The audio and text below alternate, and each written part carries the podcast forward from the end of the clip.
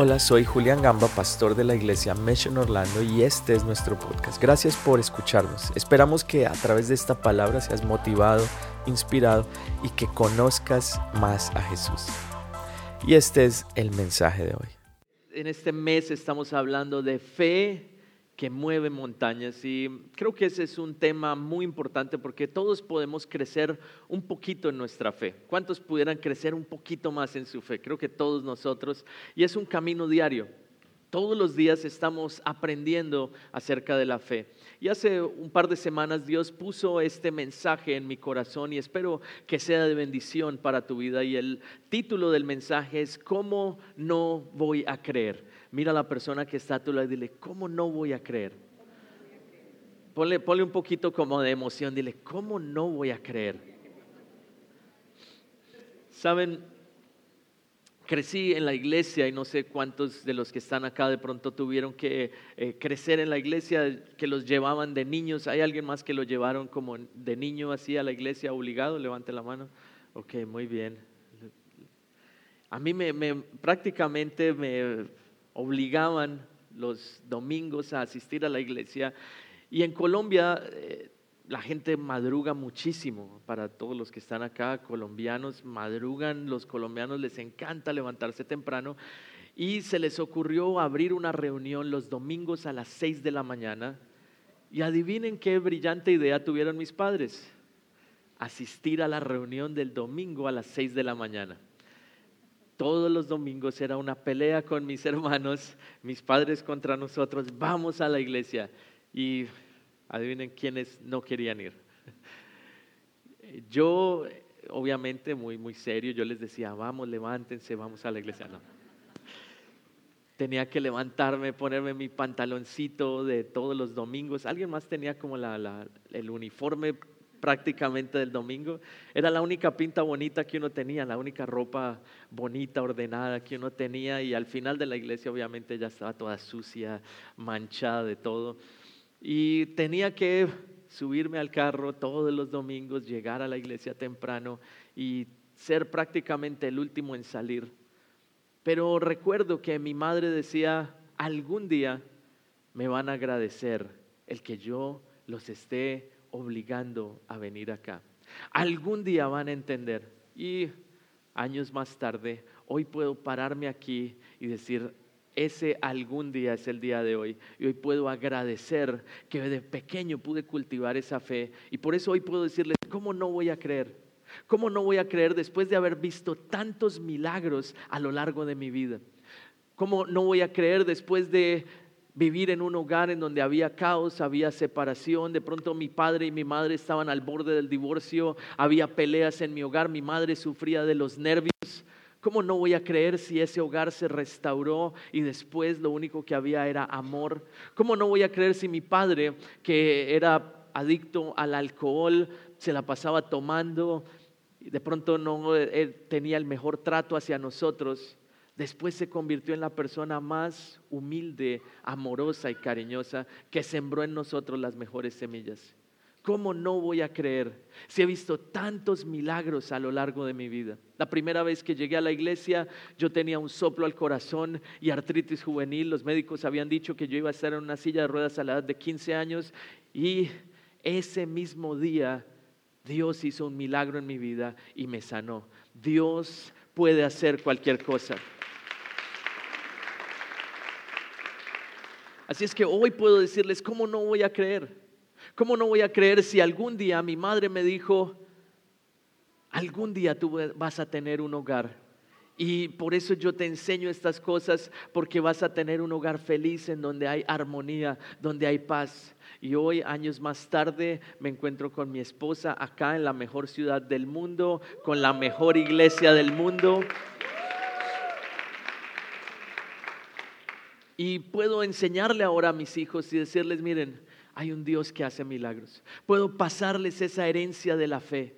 ¿Cómo no voy a creer si en un momento en donde estábamos teniendo algo que se llama abundancia de escasez, ¿hay alguien que ha pasado por eso? Abundancia de escasez. En Colombia estábamos en un momento muy difícil y lo único que teníamos era unas pocas papas. Y mi madre toma esas papas, las pone en un cajoncito. Eh, paréntesis, yo siempre cuento las mismas historias, espero que la gente se ría igual de la misma manera como si fuera la primera vez que la escucha.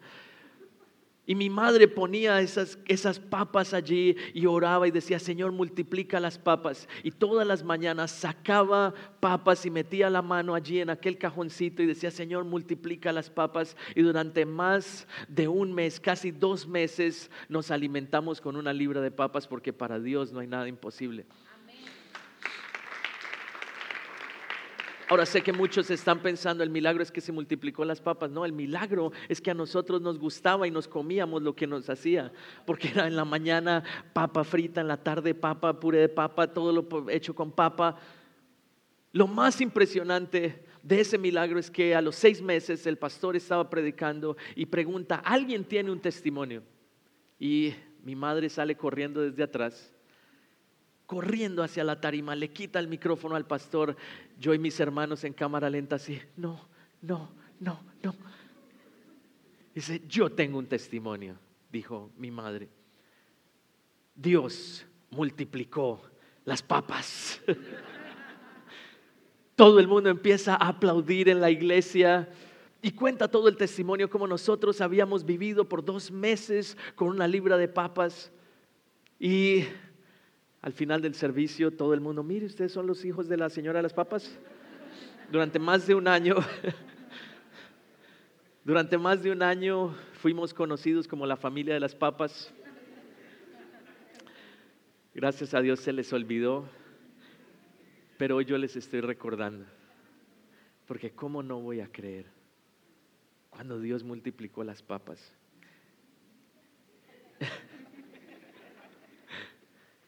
¿Cómo no voy a creer cuando Dios ha traído provisión a nuestro hogar y hoy hay prosperidad y bendición? Ese mismo Dios que hizo ese milagro está acá y Él puede hacer un milagro en tu vida. ¿Lo puedes creer? ¿Lo puedes creer? Ese mismo Dios que multiplicó esas pocas papas puede hacer que aquel hijo que hoy está perdido vuelva. Aquel aquella relación de pronto que hoy está en problemas que se restaure.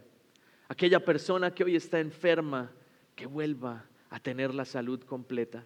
Para Dios no hay nada imposible. Así es que hoy yo les digo con toda convicción, ¿cómo no voy a creer?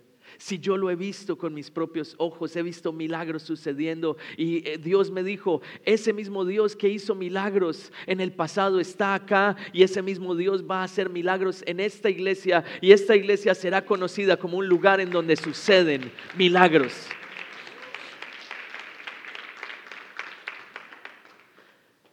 La palabra de Dios eh, habla en el libro de Ezequiel, en el capítulo 37, tiene un ejemplo en donde el profeta Ezequiel se enfrenta a una situación difícil. El profeta Ezequiel tiene una visión, Dios lo lleva a un lugar y tiene una visión de un valle de huesos secos. Y leemos en Ezequiel 37, versículo 1 y 2, dice, la mano del Señor vino sobre mí y su espíritu me llevó y me colocó en medio de un valle que estaba lleno de huesos y dice, me hizo pasearme entre ellos y pude observar que había muchísimos huesos en el valle, huesos que estaban completamente secos. Y me dijo, hijo de hombre, siguiente versículo, ¿podrán revivir estos huesos? Y yo le contesté, Señor omnipotente, tú lo sabes. Entonces me dijo, profetiza sobre estos huesos y diles, huesos secos escuchen la palabra del Señor. Una palabra clave allí, profetiza, di conmigo, profetiza. Versículo 5 ahora dice, así dice el Señor omnipotente a estos huesos, yo les daré aliento de vida y ustedes volverán a vivir, les pondré tendones, haré que les salga carne, los cubriré de piel, les daré aliento de vida y así revivirán. Entonces sabrán que yo soy el Señor. Di conmigo, entonces sabrán que yo soy el Señor. La fe es la convicción de lo que uno no puede ver. Y la fe está basada en esa declaración y en esa acción. Eso, ahí es donde está la esencia de la fe, en poder confesar, en poder declarar, aunque no se vea con los ojos naturales, poder declarar lo contrario. Eso es la base de la fe, en poder actuar como si ya el milagro hubiera sucedido. Ahí está la esencia de la fe. Y creo que todos nosotros queremos alcanzar un milagro. Espero que todos los que están acá, de pronto en alguna área de su vida, pueda que sea espiritual, física, financiera, de pronto necesitan un milagro. Hoy quiero decirte, Dios puede hacer ese milagro. Y tú tienes que salir de este lugar y mi objetivo es que tú salgas de este lugar con esa seguridad de que Dios puede hacerlo y no solo eso, sino que Dios va a hacer ese milagro. Si es que tú eres una persona que tiene la palabra de Dios, vas a mirar a la persona que está a tu lado y vas a decirle, Dios va a hacer un milagro hoy en tu vida.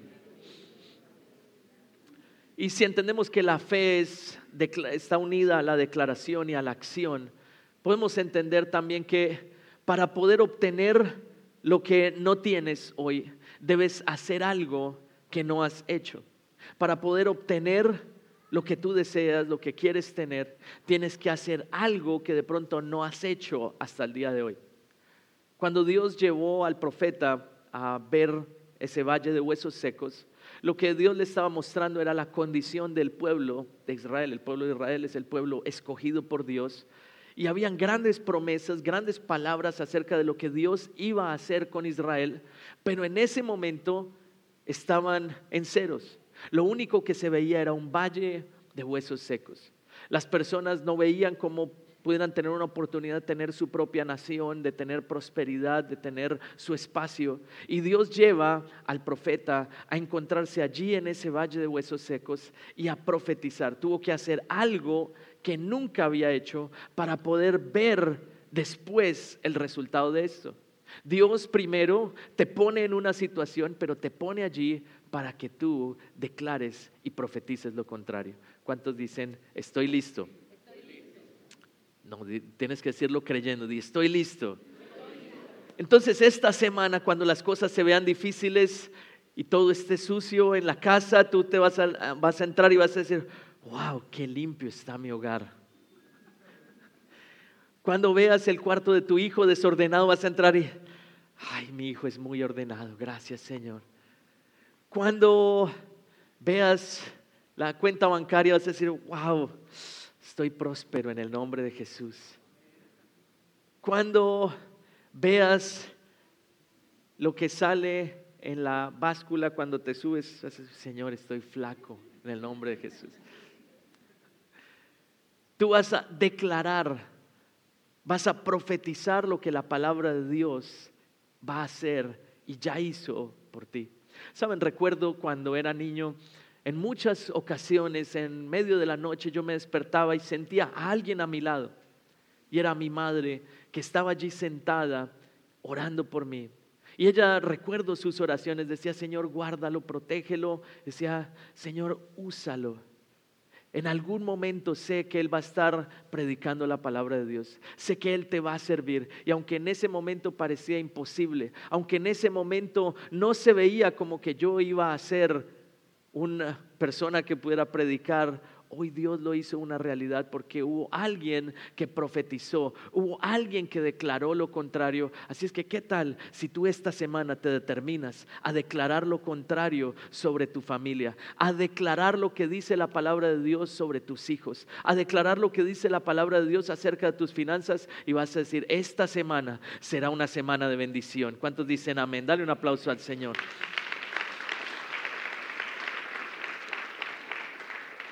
Para tener lo que quieres, tienes que hacer algo que nunca has hecho. ¿Y qué fue lo que hizo el profeta? El profeta profetizó, declaró. Y está en el versículo 7 y dice, tal como el Señor me lo había mandado, profeticé. Y mientras profetizaba se escuchó un ruido que sacudió la tierra y los huesos comenzaron a unirse entre sí. Algo que me llamaba la atención esta semana al leer este pasaje es que los milagros comienzan adentro. ¿Por qué primero tuvieron que unirse los huesos? Porque a veces los milagros, antes de verse en la parte externa, tienen que comenzar aquí adentro. Los grandes cambios que tú quieres ver en la parte externa, primero deben comenzar aquí en el corazón. Cuando nadie ve, cuando nadie está viendo, todos nosotros estamos hoy en día especialmente enfocados en las cosas que podemos ver externo. No sé si han visto aquellas personas que van a un concierto y todo el concierto están grabando. No vieron el concierto, lo único que hicieron fue asegurarse que quedara bien la grabación. ¿Han visto? ¿Sí lo han visto? ¿Han visto las personas que están solo pensando en lo que van a poner en sus redes sociales? Están en la montaña rusa y solo están pensando en que van a grabar para mostrarle a sus amigos y no están disfrutando el momento y lo que están viviendo. Porque hoy en día el mundo está más enfocado en lo que se puede ver, pero la fe comienza al revés. Primero comienza adentro y lo que sucede adentro se expresa afuera. Los grandes milagros comienzan adentro. Por eso dice ahí la palabra que Dios tuvo que empezar a poner los huesos juntos. Todo comienza por las bases. Todo comienza con lo que está sucediendo adentro de tu corazón, porque lo que la palabra dice es que de la abundancia de lo que hay en tu corazón, eso es lo que va a salir en tu boca. Entonces, si adentro tuyo no está la palabra de Dios, ¿qué es lo que va a salir en la boca? Palabras negativas, queja, va a salir de pronto eh, las emociones de lo que estás viviendo en ese momento. Pero ¿qué tal si hoy permites que el milagro suceda adentro? Mira a la persona que está a tu lado y dile, algo está sucediendo adentro de ti. Dios no está interesado en algo superficial. Dios no está simplemente interesado en que tú tengas un momento y después salgas de aquí y todo siga igual. Dios está interesado y está comprometido con un cambio que sea permanente y de por vida. Puedo decírtelo porque eso es lo que yo viví, es lo que viví en mi familia y es lo que he visto en cientos de miles de personas que ha sucedido. He visto cómo Dios puede cambiar lo que estaba de pronto oscuro, difícil, lo, lo, puede convertir en la más grande bendición. Pero los milagros más importantes comienzan adentro. Creo que todos nosotros hemos escuchado en alguna ocasión acerca de algo que se llama Salvation Army. ¿Alguien ha escuchado aquí acerca del Salvation Army? ¿Alguien ha visto este escudo en algún lugar de pronto? Es una de las organizaciones eh, sin ánimo de lucro más grandes del mundo. Y me llamaba la atención acerca de su fundador, porque el fundador llamado William Booth tuvo un deseo, una visión. Él quería hacer algo para Dios. Y en ese tiempo de pronto no existía, eh, no había una manera de ayudar a aquellas personas necesitadas, pero simplemente él se dedicó a tener una visión de parte de Dios y a llevarla a cabo. En una convención él siempre había tenido el sueño de ser un predicador, un evangelista que iba de lugar en lugar y en muchas ocasiones trataron de coaccionarlo a que él aceptara a ser el pastor de una iglesia local y quedarse allí, pero él dijo no y siempre estaba rechazando. En una ocasión, en un lugar, lo estaban queriendo presionar y lo querían comprometer y la esposa desde el auditorio dijo nunca y dijo algún día Dios hará lo que él nos ha prometido. En ese momento se lanzaron en fe y empezaron a predicar en diferentes lugares, también en las calles. Y de allí fue que nació esto, esta gran organización que hoy tiene sedes en más de 140 países en el mundo llamada Salvation Army. Y interesante que al matrimonio de ellos solamente cuatro personas asistieron. Un matrimonio pequeño, nadie los conocía, pero a su funeral más de 40 mil personas asistieron, porque simplemente se dedicaron a profetizar, a declarar que podían hacer algo por, esta, por este mundo y por las personas más necesitadas. Mientras William un día iba predicando, se dio cuenta que habían unas personas debajo de un puente tratando de hacer allí su casa y dijo, esto es inaceptable. Fue a su iglesia que se llamaba The Christian Mission, lo que después se convirtió en Salvation Army, y dijo, le dijo a uno de las personas que trabajaban con él, le dijo, go and do something, ve y haz algo. Ve y haz algo. Y eso se convirtió prácticamente en la misión de ellos y es una frase que hasta el día de hoy, 150 años después, 130 años después, todavía se escucha entre ellos y es ve y haz algo. Y es lo que Dios te dice a ti, ve y haz algo. ¿Qué tal si tú miras a la persona que está a tu lado y dile, ve y haz algo? Por eso es que esta semana estamos haciendo esta actividad de Mission Week, porque Dios nos llamó a nosotros para ser la luz del mundo y la sal de la tierra. Tú eres la sal del mundo, tú eres la luz del mundo y tú puedes hacer algo. Eso pequeño que tú haces puede llegar muy lejos. Eso poco que tú haces. ¿Saben una de las frases que más me impactó de William Booth? Él dijo, Dios ama con un gran amor al hombre cuyo corazón estalle de pasión por lo imposible. Dios ama a aquella persona cuyo corazón estalle de pasión por lo imposible. Y eso es lo que yo quiero animarlos en esta mañana, a que tu corazón estalle de pasión por ver cosas imposibles sucediendo a través de tu vida, a través de tu familia, en esta ciudad y también en esta iglesia.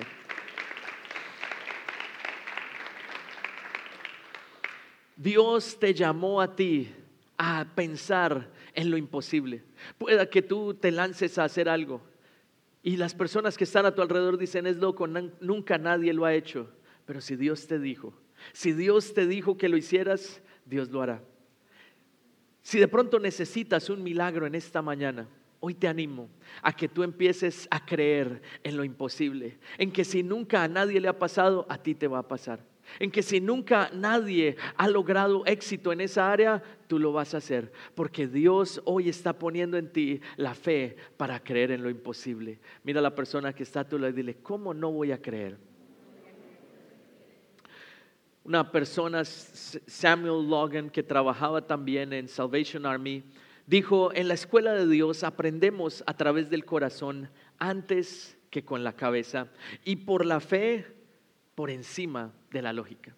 Así trabaja la escuela de Dios, así aprendemos nosotros acerca de la fe. No es primero con la lógica, es primero a través de la fe. Y tienes que permitir que esta palabra llegue a tu corazón y que la pongas en práctica. Y esta semana vas a ver milagros sobrenaturales de parte de Dios. ¿Cuántos dicen amén?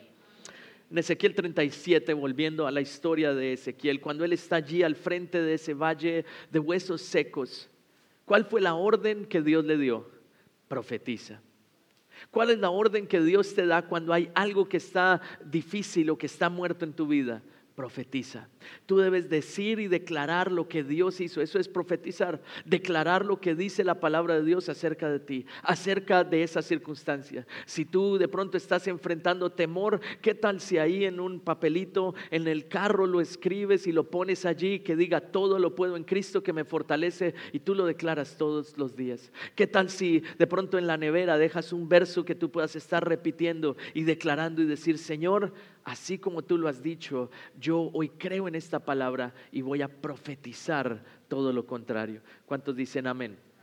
¿Qué hizo el profeta? Dice que profetizó.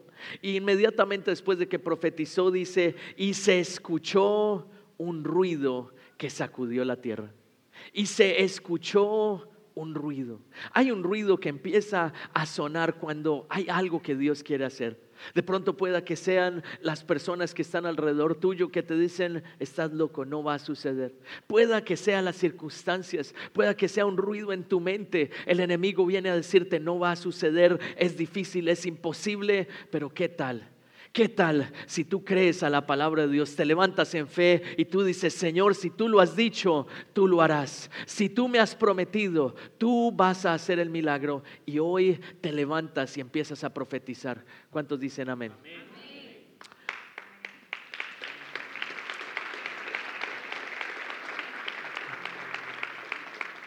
Cuando Dios se está moviendo en ti hay un ruido.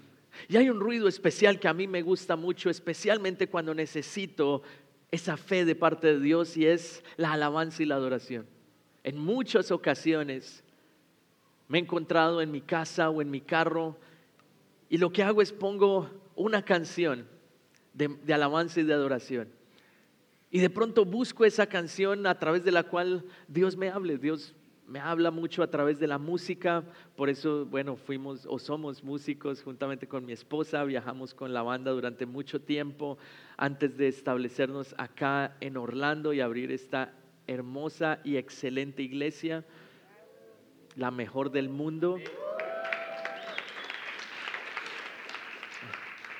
Mira a la persona que está a tu lado y dile, es la mejor porque yo estoy aquí.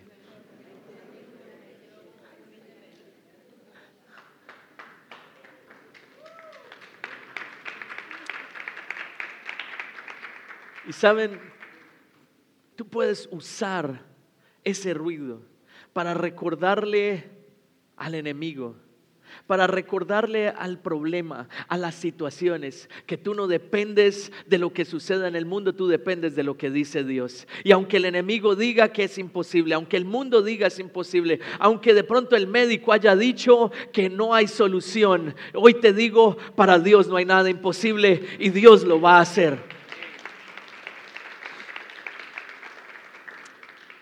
Cuando empieza a sonar ese ruido, dice que los huesos empezaron a sonar, empezaron a unirse y carne se empezó a formar. No sé si hay un milagro que tú necesites. De pronto es la transformación de una persona. Hay alguien por el por el cual tú has estado orando, pueda que sea un hijo o una hija que está apartado y que tú quisieras que estuviera acá. De pronto hay alguien en la familia que está enfrentando rebeldía, pero ¿qué tal si hoy tú dices, Señor, yo profetizo que esa persona estará acá? ¿Qué tal si empiezas a escuchar el ruido de lo que Dios quiere hacer, esa persona corriendo y llegando a este lugar? Y aunque de pronto se levante un ruido en donde esté bravo y diga, no quiero, Tú vas a decir, eso no es lo que Dios dice. Voy a descansar en Él. Voy a profetizar lo contrario y sé que Dios lo hará. ¿Cuántos dicen amén? Saben, otro pasaje en la Biblia en donde se menciona que hubo un ruido. Fue en un momento también en donde se necesitaba de fe. Los apóstoles estaban reunidos, Jesús había acabado de morir y ellos estaban enfrentando un momento de decisión. Todo el mundo pensaba que Él iba a ser el Salvador del mundo. Jesús y los judíos, especialmente aquellos que habían creído en Jesús, decían, ok, Él va a resucitar y va a coronarse como un rey físico. Pensaban que Él iba a estar en algo en el gobierno y los iba a dar la libertad de ese, eh, el imperio romano en el cual vivían. Pero saben, lo que sucedió fue aún más grande porque los apóstoles se reunieron a orar y tuve la oportunidad de ir a ese lugar, el aposento alto, es un cuarto pequeño en un segundo piso. Y no es muy grande, es un cuarto muy, muy pequeño, en donde cabrían 70 personas de pie, el techo es bajito, pero aquellas personas en vez de quejarse empezaron a orar. Aquellas personas, aquellos 70 que estaban allí, en vez de ponerse a quejarse de la situación y ahora qué vamos a hacer, se unieron y comenzaron a orar y a decir, Señor, necesitamos que venga el Espíritu Santo. Y dice que en ese momento un ruido, un estruendo empezó a sonar. Y eso es lo que Dios quiere que tú escuches, el ruido de su presencia, el ruido de que algo está sucediendo adentro de ti y en tu corazón.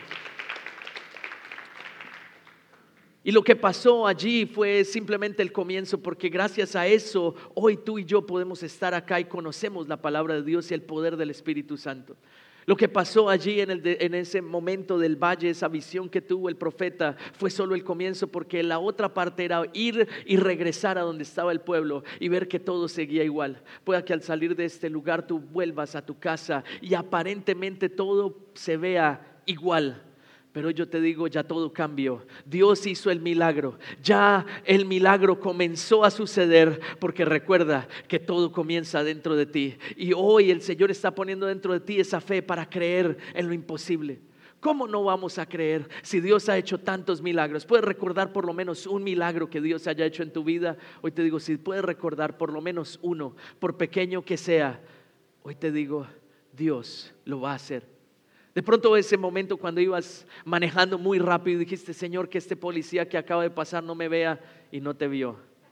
Pueda que ese sea el único milagro que tengas. Pero te digo, no importa el tamaño de ese primer milagro. Te aseguro que lo que Dios tiene para ti es más grande que lo que tú te habías imaginado. El versículo 8 dice, y yo me fijé y vi que en ellos aparecían tendones y les salía carne y se recubrían de piel, pero no tenían vida. Y la vida vino cuando el Espíritu Santo vino sobre ese lugar. Y hoy lo que el Señor quiere es llenarte a ti del Espíritu Santo. La vida del Espíritu Santo va a venir sobre ti. Porque lo que hizo Dios cuando creó al hombre fue que sopló sobre él aliento de vida. Y en ese momento el milagro sucedió. Y hoy el Señor está acá y Él quiere soplar sobre ti aliento de vida. Quiere soplar sobre esa situación aliento de vida. Aquella cosa que tú hoy ves como imposible, hoy Dios va a soplar aliento de vida y vas a salir de ese lugar con una visión diferente y vas a decir, es posible, lo voy a creer. Vas a salir con el milagro aquí adentro y lo experimentarás allá afuera. ¿Cuántos dicen amén? ¿Cuántos dicen amén? Dale un aplauso al Señor.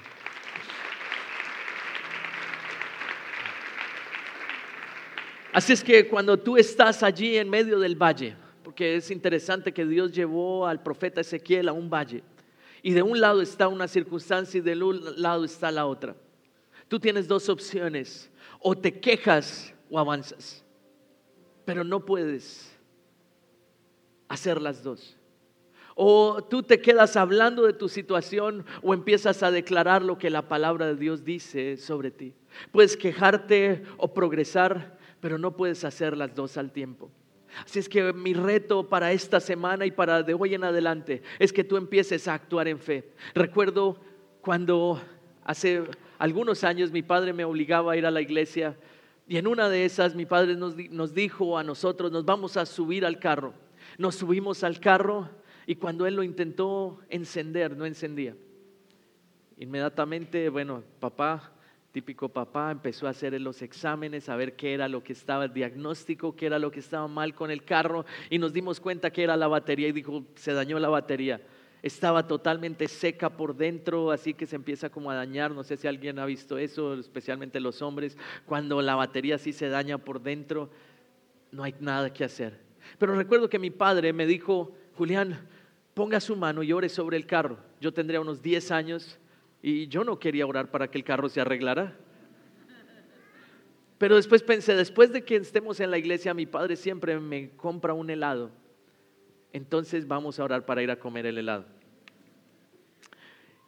Hice la oración, yo tendría unos 10 años, no sabía lo que estaba haciendo 100%, pero mi padre me dijo, ore.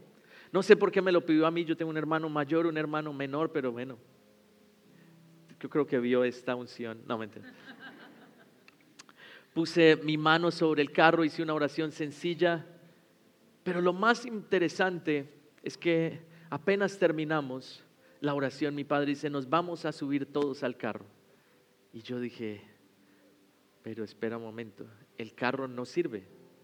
¿Por qué nos vamos a subir todos al carro? ¿No es más fácil que tú te subas, revises si está bien y nosotros estamos afuera? Y él dijo, no, todos nos vamos a subir al carro porque así es la fe.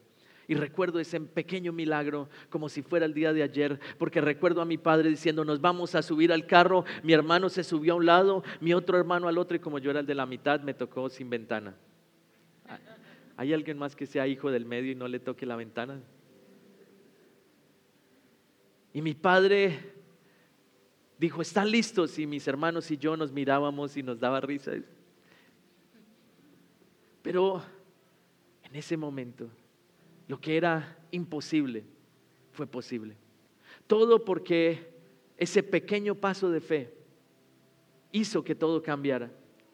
Así es que hoy Dios te está motivando a decirte, cree, en que Dios puede hacer un milagro más grande de lo que tú te imaginas. Cree porque para Dios no hay nada imposible. He visto milagros en el pasado y seguiré viendo milagros porque ese es el Dios al que sirvo. Esta iglesia será conocida como una iglesia en la cual suceden milagros porque Dios lo ha prometido y cuando Dios declara la palabra, Dios lo hará. Dios hoy te está haciendo a ti esa promesa.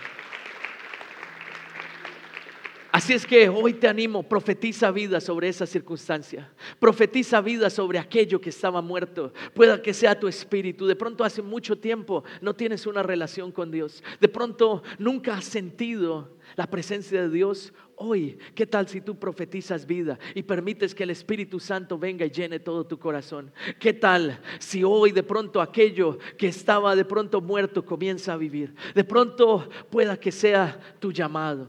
De pronto pueda que sea esa visión que Dios tenía, el propósito de Dios para ti. Tú dices, no sé ni por qué estoy acá en la tierra, no sé ni por qué estoy acá. Hoy Dios te trajo a este lugar para decirte que Él tiene un propósito contigo y que no importa que tu comienzo sea pequeño, el final será grande. No importa el paso en el cual estés, lo importante es que tú empieces a profetizar y a decir, Señor, yo creo en tus promesas, yo creo y hoy profetizo lo que tú dices acerca de mí. Vas a empezar a escuchar ese ruido alrededor tuyo y el milagro va a suceder. ¿Cuántos dicen amén? ¿Cuántos dicen amén? Si hoy necesitas un milagro, si hoy tú necesitas algo que de pronto tú has dicho es imposible, hoy Dios lo va a hacer. Hoy Dios lo va a hacer. Y ahí en donde tú estás, ponte en pie si necesitas un milagro de parte de Dios, si anhelas esta fe. Y hoy vas a decir, Señor, yo creo, yo creo en ti. Yo creo que tú estás en este lugar. Señor, Hoy oro por cada persona que está aquí, Señor. Señor, hoy creemos en que tus promesas son reales. Y así, Señor, como tú pusiste al profeta Ezequiel en medio del valle de los huesos secos, hoy, Señor, profetizamos vida en nuestra familia. Hoy profetizamos vida sobre nosotros mismos. Hoy profetiza vida sobre ti, profetiza vida hoy sobre tu familia, sobre tu casa. Aquello que estaba muerto va a empezar a vivir. Hoy profetiza y dice, Señor, yo me declaro que me levanto a conquistar, que soy una persona que obedece tu palabra todos los días Señor, hoy declaro que mi mente es libre para servirte. Hoy declaro, Señor, que tengo la mente de Cristo. Si hay enfermedad, hoy declara y di, Señor, hoy declaro que hay sanidad total.